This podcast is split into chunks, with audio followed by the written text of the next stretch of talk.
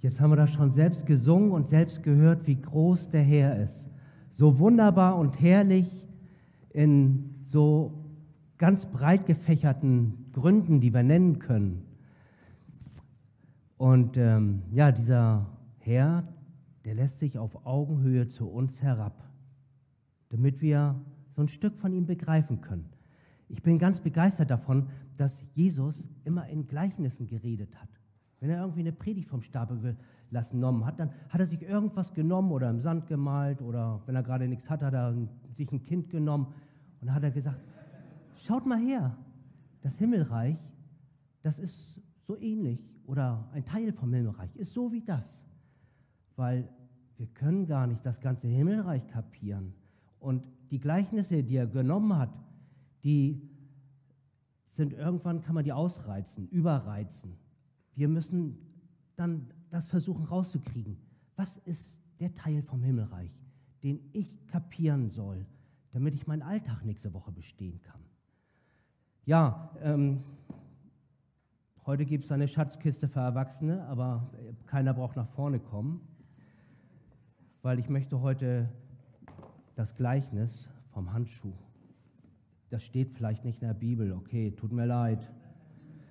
Aber ich habe die Idee im Dezember gekriegt und habe ähm, ein kleines Teil vom Himmelreich kapiert und dann habe ich es getestet. Also die Predigt ja, ist getestet, die funktioniert bei mir und äh, ich hoffe, die funktioniert bei euch auch.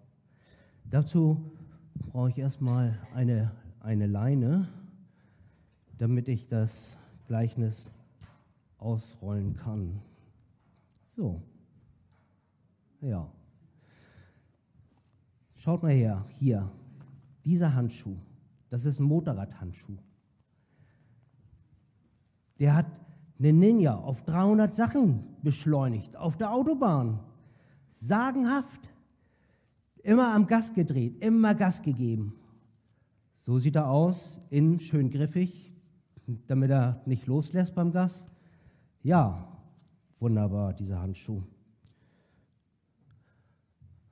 Ja, und dann habe ich hier noch einen Handschuh, der ist gewaltig. Der hat schon so manchen Kampf ausgefochten.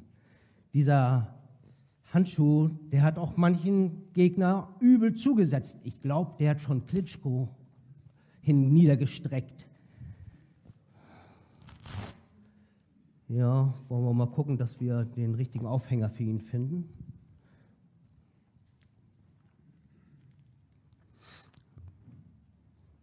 Ja, da habe ich hier noch so einen schönen Handschuh. Dieser Handschuh hat Tausende von Menschen begeistert mit einer Trompete, die man mit bloßen Händen nicht anfassen darf, weil dann Fettabdrücke auf dem Hochglanzlack kommen. So eine Trompete kann schon mal 20.000 Euro kosten. Und diese Melodien, die dieser Handschuh da produziert hat, haben Tausende von Menschen begeistert, hingerissen, die Herzen geöffnet und manche auch vielleicht zum Weinen gebracht. Lass mal schauen, was wir hier noch haben. Oh, hier. Ne, ich nehme den anderen. Ha, der hängt noch Dreck dran. Dieser Handschuh, der hat nämlich Gebäude hochgezogen, große Kathedralen gemauert, so viele Tonnen Speis angefasst und die ganzen 100 Millionen Ziegelsteine in den Speis gesetzt, bis es ein Riesenbauwerk war, in dem Menschen gearbeitet haben oder auch gewohnt haben. Also theatralisch könnte man sagen, dieser Handschuh hat vielen Menschen ein Zuhause gegeben.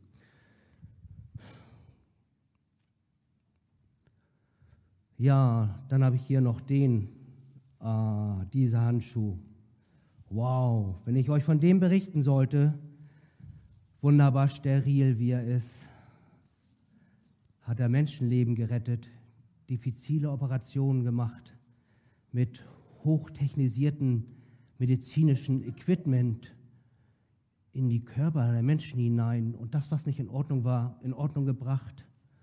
Ja, das ist schon hm, beeindruckend, finde ich.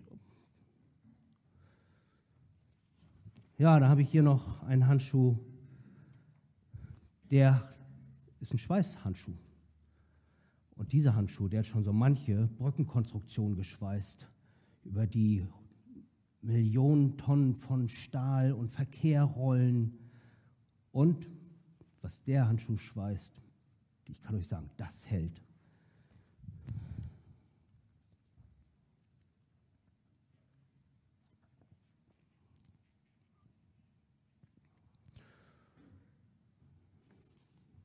Naja, ich habe jetzt noch einen unbedeutenden Handschuh, aber immerhin, wir haben vorhin das Bild gesehen, wo Ingrid und Thomas Schnee geschippt haben. Und dieser Handschuh, der war bei den letzten Schneekatastrophen schon dabei und hat Iglos und Schneehöhlen gebaut. Mit Kindern zusammen, die er begeistert hat. Ja, alle sowas. Lass mal sehen. Da hängen sie jetzt, schlapp und nichtsnutzig. Und wahrscheinlich habt ihr schon gemerkt, da stimmt irgendwas nicht, was ich euch da vorschwärme von diesen Handschuhen. Weil die Handschuhe haben das gar nicht getan, sondern die Hand, die da drin steckt, hat es getan. Das ist quasi das Gleichnis vom Handschuh, dass die Hand den Handschuh bewegt. Wenn der Meister in den Handschuh schlüpft, dann geschieht etwas Großartiges. Und Jesus will ich mal mit der Hand vergleichen. Er ist der, der die Dinge bewirkt, die so aussehen, als wenn wir die gemacht hätten.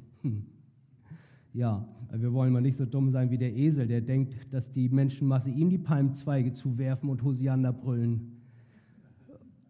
Und so wollen wir auch nicht dumm sein und sagen, wir haben das geschaffen, wir haben Klitschko niedergestreckt, wir haben die Brückenpfeiler, sondern Jesus. Jesus ist ja unser Ein und alles. Er ist nicht nur Handwerker und Motorradfahrer und Schweißer und Chirurg, sondern er ist auch, und das haben wir auch gerade gesungen, unser Anfang und Vollender des Glaubens, das Alpha und das Omega, der Erste und der Letzte, der Schöpfer des Universums, der äh, Friedefürst, Heiland, Gott, Vater, unser Freund, unser Bruder. Und wir haben das auch schon heute Morgen gehört, Matthäus 28, Vers 19. Ihm ist alle Macht gegeben im Himmel und auf Erden wenn, also eigentlich predige ich heute den Missionsbefehl äh, und wenn ich euch fragen würde, wie funktioniert der Missionsbefehl, dann würdet ihr wahrscheinlich sagen, ähm, geh hin und tu was. Aber damit fängt er gar nicht an, der Missionsbefehl, sondern er fängt an mit, mir, Jesus, ist alle gemacht gegeben, im Himmel und auf Erden. Und alles, was der Handschuh tut, tut nicht er, sondern die Hand, die in ihm steckt. Aber steckt er in uns? Das ist die Frage. Oder sind wir nichtsnutzige Handschuhe, liegen in der Schublade und ähm, oder vielleicht sind wir steif, wie dieser Handschuh. Ähm, der ist ganz unentspannt. Vielleicht würde so ein Handschuh denken, ich bin stark, ich kann sogar stehen. Mich kann man auf die Hutablage in die Garderobe stellen. Aber wenn man reingehen will, ist anstrengend. Und keiner hat so einen Handschuh, weil so eine Handschuh, die kommen sofort in die Mülltonne, wenn es die denn gibt. Deswegen, weil ihr sicherlich nicht so einen tollen, steifen Handschuh habt, möchte ich den jetzt mal rumgehen, geben, während ich weiterrede. Und dann könnt ihr mal so überlegen, so wenn das unser Leben ist, was so ganz unentspannt ist, so steif, so unflexibel, gerade wenn es um Veränderungen geht. Ich soll da anfangen? Dann fange ich hier bei dir an, Thomas. Ihr könnt auch mal versuchen, mit der Hand reinzugehen und eure Versuche zu machen. Es ist furchtbar so ein Handschuh, der sich nicht bewegt. Und vielleicht, so, vielleicht gibt es auch so andere Sachen, dass wir bestimmte Bereiche aus unserem Leben ausklammern. Wenn man dann, dann mit der Hand reingehen will, ist auch Käse. Ne? Oder vielleicht habt ihr das schon mal gemerkt, wenn man in, eine, in einen ungelenken Handschuh reingeht und dann ist der Daumen auf einmal im Zeigefinger oder der kleine Finger mit dem Ringfinger noch zusammen, ist auch Käse. Wenn eine Faust in einen Fingerhandschuh geht, auch Mist. Also stellt sich auch die Frage, steckt Jesus richtig in meinem Leben? Ich weiß, dass viele Menschen Jesus nicht im Leben haben. Und ich, ich weiß auch, dass es bei vielen Christen nicht Jesus ist, der das Leben lenkt und der vollständig in allen Bereichen und Träumen drinne steckt. Dabei ist das so wichtig, damit Jesus den Handschuh lenkt. Und ähm, da ist immer wieder, sind wir gefragt, was können wir dazu tun? Wenn wir nichts dazu tun könnten, dann würden ja alle Christen sein. Bei allen würde das gut gelingen. Das wäre dann so ein Marionettentheater vielleicht. Aber Gott mutet uns zu, dass wir auch was tun können. Und das finde ich klasse. Weil wenn mir einer etwas zutraut, dann glaubt er an mich. Und dann sieht er mich. Dann nimmt er mich wahr. Dann kann er mich gut einschätzen. Und ich denke, Gott kann uns ziemlich gut einschätzen. Schließlich hat er uns geschaffen. Er hat quasi die Baupläne von uns Menschen bei sich im Spind. Und äh, wenn irgendwas nicht funktioniert, dann kapieren wir das vielleicht nicht. Ich will jetzt nicht den Medizinern zu nahe treten, aber die Medizin, die rätselt immer noch, wieso wir durch bloßes Rumliegen in der Nacht neue Kraft gewinnen. Und viele andere Rätsel.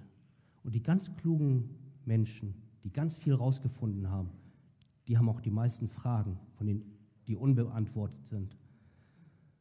Und die ganz Dummen, die sagen, ich weiß alles, ich kann alles. Frag mich was. ja, also wir können auch etwas tun. Und ich habe ein paar Vorschläge, die ich ausprobiert habe. Habe ich ja schon gesagt. Aber Wiederholung schadet nicht. Ähm, und zwar ist das Kontaktaufnahme. Wir nennen das Beten und schalte jetzt nicht ab und denke, weiß ich schon. Beten, alles klar. Beten und Bibel lesen. Ja, ja, das ist immer das, was wir sagen. Äh, aber Kontaktaufnahme mit Jesus ist mehr als Beten. Das ist, dass ich mein Herz öffne und ihn dann nochmal reingucken lasse. Und dann auch reingucken lasse, wenn in dem Herzen Zweifel sind, wenn in dem Herzen Bitterkeit ist, wenn in dem Herzen Unversöhnlichkeit ist, wenn in dem Herzen Ängste sind oder andere Unkomfortabilitäten. Jesus kann damit umgehen. Und Jesus findet das sogar dufte, wenn wir zu ihm ehrlich sind, wenn wir authentisch sind. Das Gefährlichste, finde ich, ist, wenn wir nicht ehrlich zu uns selber sind. Weil dann können wir auch nicht zu Gott ehrlich sein. Und dann können wir auch nicht zu unseren Ehepartnern ehrlich sein und zu unseren Freunden und zu dem Rest der Welt. Aber gerade da liegt der Gewinn drin, dass wir uns trauen, vor Gott ehrlich zu sein, eine ehrliche Kontaktaufnahme. Ja, und dann, dann antwortet Gott. Wenn wir mit aufrichtigem Herzen zu ihm kommen, dann antwortet er. Und dann kann es auch gefährlich sein, weil was dann kommt von Gott, das äh, ist nicht nur gut für unser Leben, sondern das möchte er auch, dass wir das tun. Er gibt uns vielleicht einen Auftrag. Die Eltern, die Kinder haben, die geben den Kindern manchmal den Auftrag, räumen dein Kinderzimmer auf. Und zuerst sagen, ja, kann ich nicht und du verdirbst für die Kindheit und alles sowas. Aber dann zeigen die Eltern den Kindern, wie das funktioniert, welches Klötzchen in welchen Eimer kommt und dann irgendwann sagen die Eltern, ich habe es dir schon gesagt. Ich habe dir alles gezeigt, wie es funktioniert und du kannst dein Kinderzimmer jetzt selbst aufräumen. Genauso äh, dürfen wir auch das tun, was Gott uns sagt. Und wenn wir es nicht tun, was Gott uns sagt, dann ist das schlimmer, als wenn er nichts gesagt hätte, als wenn wir ihn gar nicht gefragt hätten. Also wenn ich sage, Jesus, sag mal hier, was los ist mit mir, mit meiner Gemeinde, mit meinem Herzen, mit meiner Arbeit, mit meiner Frau. Und er sagt mir das dann. Und da hängt irgendwie was dran, ein Gehorsamsschritt. Und ich tue den nicht. Dann ist das schlimmer, als wenn ich ihn gar nicht erst gefragt hätte. Also das Zweite, was ich tun kann, damit Jesus in, meinem, in mich als Handschuh, als Hand drin steckt, das ist Gehorsam sein. Das ist total wichtig, Gehorsam sein. Sonst kommen wir nicht voran. Sonst steckt der Daumen irgendwie beim Kleinfinger drin. Oder wenn ein anderer Bereich ausgeklammert ist oder die Sachen, die ich sagte, dann, dann sind wir steif. Und dann wird das Christsein anstrengend. Dann werden die anderen Mitchristen auch anstrengend. Dann wird alles anstrengend. Dann wird auch mein Dienst in der Gemeinde anstrengend. Weil der, der da drinne steckt, nee, steckt ja gar keiner drinne. Also ist schon jemand in den Handschuh gestiegen? Ja, das macht doch keinen Sinn. Und Jesus vergewaltigt uns auch nicht. Der steigt nicht in unser Leben hinein und lenkt das nicht, wenn das alles so knackt, wenn er sich bewegt, sondern das möchte er schon. Und naja, vielleicht muss der Handschuh mal in die Waschmaschine mit dem Weichspüler. In 1. Johannes 1, Vers 9 steht, so oft wir zu Gott kommen, unsere Sünden bekennen, dann ist er treu und gerecht und vergibt uns unsere Schuld, das ist schon mal super, aber dann reinigt er uns von aller Missetat, dass wir wieder geschmeidig durchs Leben gehen können. Äh, und dann passieren zwei Sachen mit uns. Wenn wir nach einer schmutzigen Arbeit geduscht haben, dann machen wir als nächstes nicht wieder eine schmutzige Arbeit, sondern wir machen irgendwas, wo man sauber bleibt weil wir lieben das, wenn man nicht stinkt und wenn keine Fusseln im Haar sind oder wenn keine Schmierribbes oder Farbflecken. Wir lieben das, wenn wir rein sind, wenn wir sauber sind und dann erhalten wir das erstmal eine Weile, solange wir können, bis die nächste Arbeit ruft, das nächste Abenteuer lockt und dann stürzen wir uns wieder mal in den Dreck. Aber wenn Jesus unser Herz reinigt, dann passiert etwas mit uns, dass wir das mögen wie frisch geduscht. Ja, was können wir noch tun? Ich finde das immer gut, Zeit mit ihm zu verbringen. Ich nenne auch auf der, auf der Elida, auf unserem Missionskotter, da nennen wir das nicht Bibelstudium. Das hört sich viel zu anstrengend an. Und viele, die gehen ja in ein Bibelstudium auch ohne ihre eigene Bibel. Und dann schert sich immer, dass das ja auch so ist, als wenn ein Gärtner ohne Spatenarbeit zur Gartenarbeit kommt. Aber wenn wir Zeit mit Gott verbringen, ah ja, danke schön. Ist er immer noch steif? Oh, hat ihn so viele Leute in der Hand, ist immer noch steif. Also das hilft auch nicht. Wenn ein viele Leute in der Hand haben und gängeln, das hilft nicht. Wir müssen zum Schöpfer in die Waschmaschine. Und das deckt sich, glaube ich, auch mit dem, was du, Anke, gesagt hast. Treue tun und Sünden bekennen und dann die Reinigung erfahren und dass wir wieder flexibel werden in Gottes Hand. Zeit verbringen. Was ist Zeit verbringen mit Gott?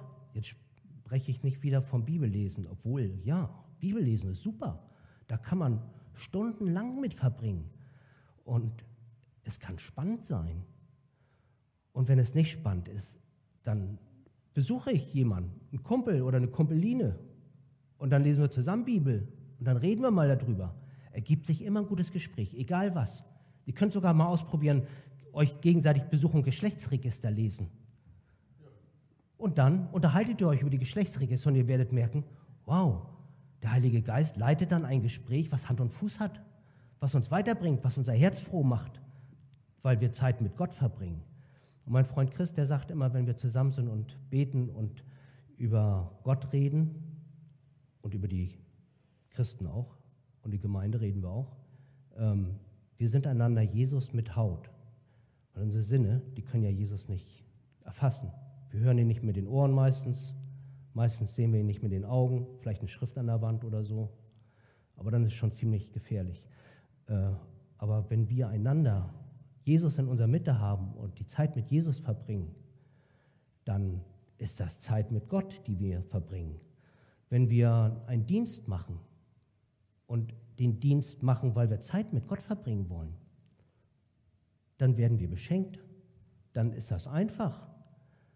wenn wir einen Dienst verbringen, weil wir der Gemeinde dienen wollen mit unseren Ressourcen, dann ist es anstrengend. Wenn wir einen Dienst machen, damit alle gucken, wie wir viel arbeiten, ist auch Käse. Weil diese Menschen, die geben uns heute vielleicht Anerkennung und morgen, da ruft mich keiner mehr an, wenn ich dann zu Hause bin die Rollläden runtergelassen habe, Klingel und Telefon abgestellt habe. Ist jetzt düster, okay. Irgendeiner ruft dann an, hoffentlich. Aber da dürfen wir uns nicht drauf verlassen. Aber der Herr, der sieht uns jederzeit, immer.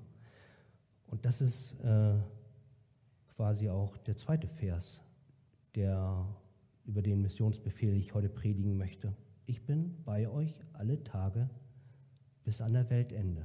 Also diese gewaltige Hand, die so viel Macht hat, die den Schöpf, die den Hiob fragt, wo warst du denn dabei, als ich die Milch, Milchstraße da in den Himmel gekippt habe oder den Horizont gesetzt habt, der die Erde mit einer präzisen Entfernung zur Sonne platziert hat und alles ist in Bewegung immer, der hat eine gewaltige Macht. Wenn die in unserem Handschuh steckt, diese Macht. Immer, alle Tage, bis an der Weltende. Ja, dann können wir Jesus bei der Arbeit zugucken. Da brauchen wir uns gar nicht mehr anstrengen. Ich sage das vielleicht überspitzt. Manchmal muss man sich schon anstrengen. Ich war gestern im, Wald, im Wald und haben wir einen Baum gefällt und da haben wir das ganze schwere Holz aus dem Wald getragen und da haben wir auch geschwitzt. Aber es war nicht anstrengend, das hat nur Spaß gemacht. Und meistens habe ich nämlich meinen Söhnen bei der Arbeit zugeguckt, die viel stärker sind als ich.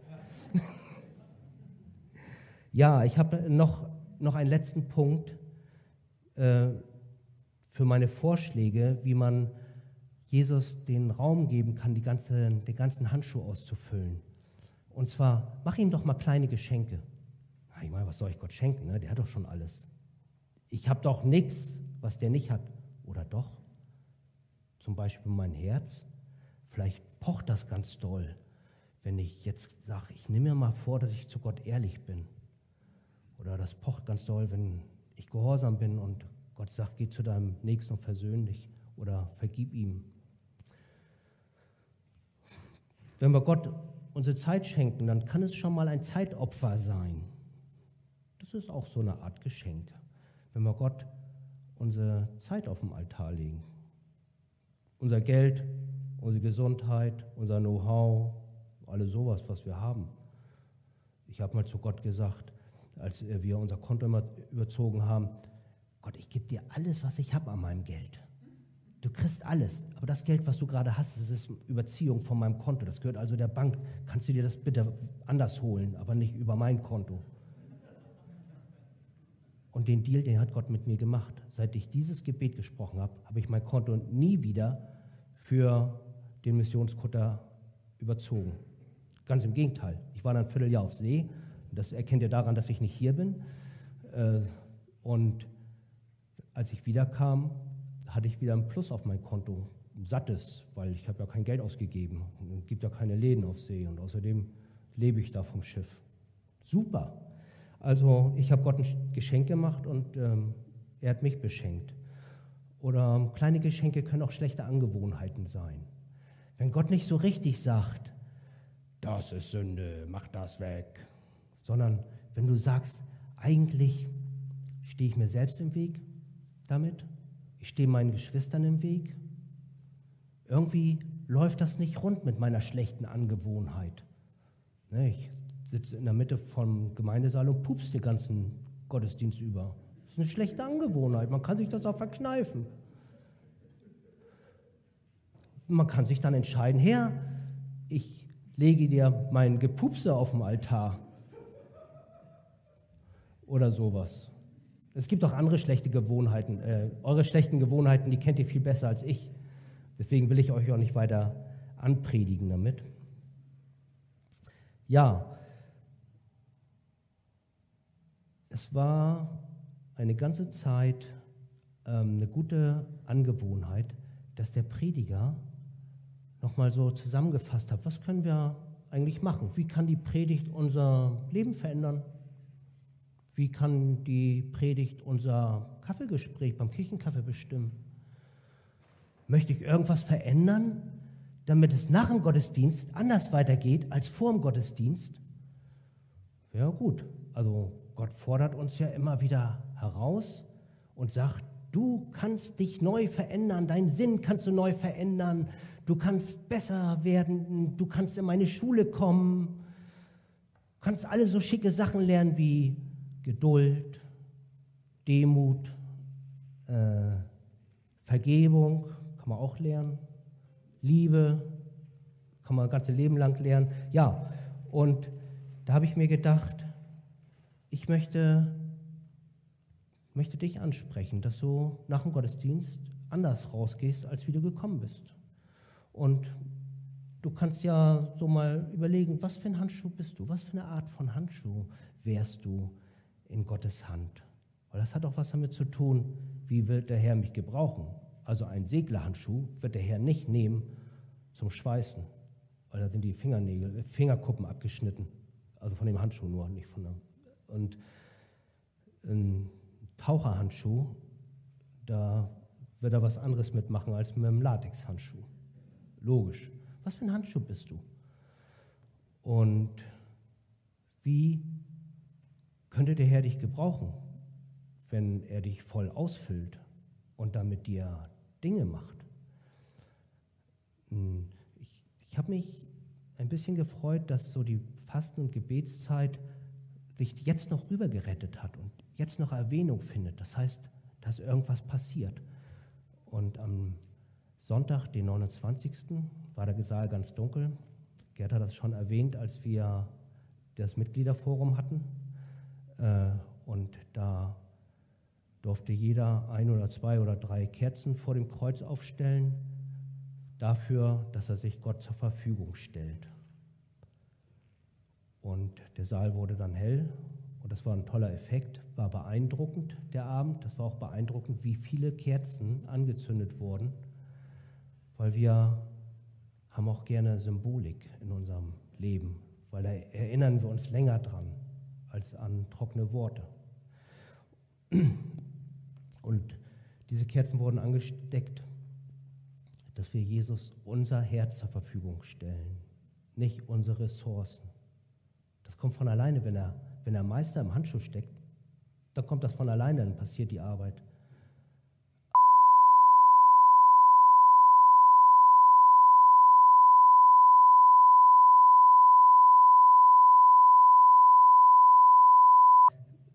Es ist leichter für uns, es ist entspannter und wir sind unabhängiger von dem Lob anderer. Wir sind noch nicht mal darauf angewiesen, dass unsere Arbeit top oder flop ist. Weil Jesus hat die ja ausgeführt, nicht der Handschuh.